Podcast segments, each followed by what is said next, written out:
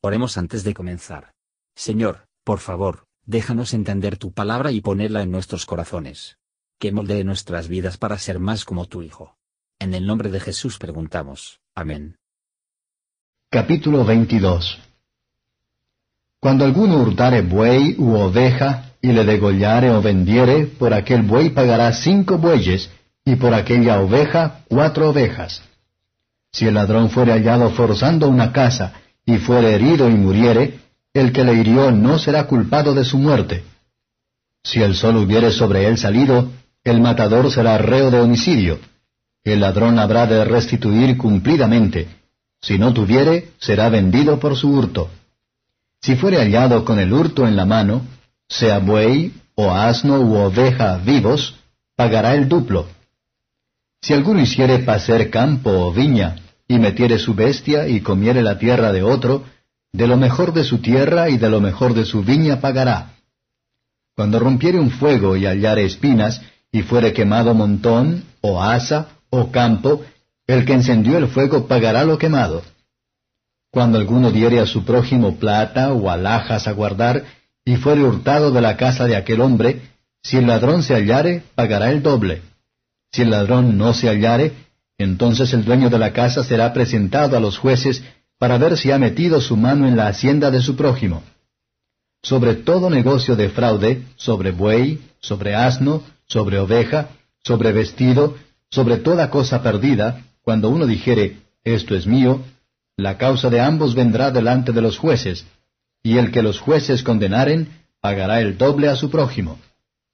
Si alguno hubiere dado a su prójimo asno, o buey, u oveja, o cualquier otro animal a guardar, y se muriere, o se perniquebrare, o fuere llevado sin verlo nadie, juramento de Jehová tendrá lugar entre ambos de que no echó su mano a la hacienda de su prójimo, y su dueño lo aceptará, y el otro no pagará. Mas si le hubiere sido hurtado, resarcirá a su dueño. Y si le hubiere sido arrebatado por fiera, traerle a testimonio, y no pagará lo arrebatado. Pero si alguno hubiere tomado prestada bestia de su prójimo, y fuere estropeada, o muerta ausente su dueño, deberá pagarla. Si el dueño estaba presente, no la pagará. Si era alquilada, él vendrá por su alquiler. Y si alguno engañare a alguna doncella que no fuere desposada, y durmiere con ella, deberá dotarla y tomarla por mujer. Si su padre no quisiere dársela, él le pesará plata conforme al dote de las vírgenes. A la hechicera no dejarás que viva.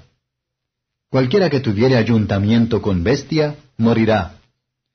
El que sacrificare a dioses, excepto a solo Jehová, será muerto. Y al extranjero no engañarás, ni angustiarás, porque extranjeros fuisteis vosotros en la tierra de Egipto. A ninguna viuda ni huérfano afligiréis que si tú llegas a afligirle, y él a mí clamare, ciertamente oiré yo su clamor, y mi furor se encenderá y os mataré a cuchillo, y vuestras mujeres serán viudas y huérfanos vuestros hijos. Si dieres a mi pueblo dinero emprestado, al pobre que está contigo, no te portarás con él como logrero, ni le impondrás usura. Si tomares en prenda el vestido de tu prójimo, a puestas del sol se lo volverás porque sólo aquello es su cubierta, es aquel el vestido para cubrir sus carnes, en el que ha de dormir, y será que cuando él a mí clamare, yo entonces le oiré, porque soy misericordioso. No denostarás a los jueces, ni maldecirás al príncipe de tu pueblo. No dilatarás la primicia de tu cosecha, ni de tu licor, me darás el primogénito de tus hijos. Así harás con el de tu buey y de tu oveja, siete días estará con su madre, y al octavo día me lo darás.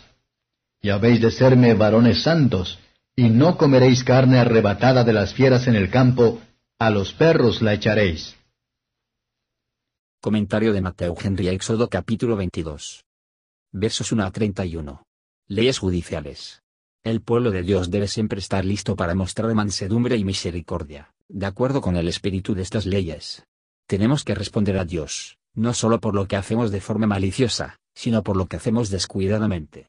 Por lo tanto, cuando hemos hecho daño a nuestro prójimo, debemos hacer la restitución, aunque no lo exija la ley. Deja que estas escrituras conducen nuestras almas para recordar, que si la gracia de Dios en verdad ha aparecido a nosotros, entonces nos ha enseñado, y nos ha permitido de manera de comportarnos por su poder sagrado, que negando la impiedad y los mundanos, vivamos en este siglo sobria, justa y piadosamente en este mundo presente. Tito 2.12. Pero la gracia de Dios nos enseña que así como el Señor es nuestra porción, hay suficiente en Él para satisfacer todos los deseos de nuestras almas.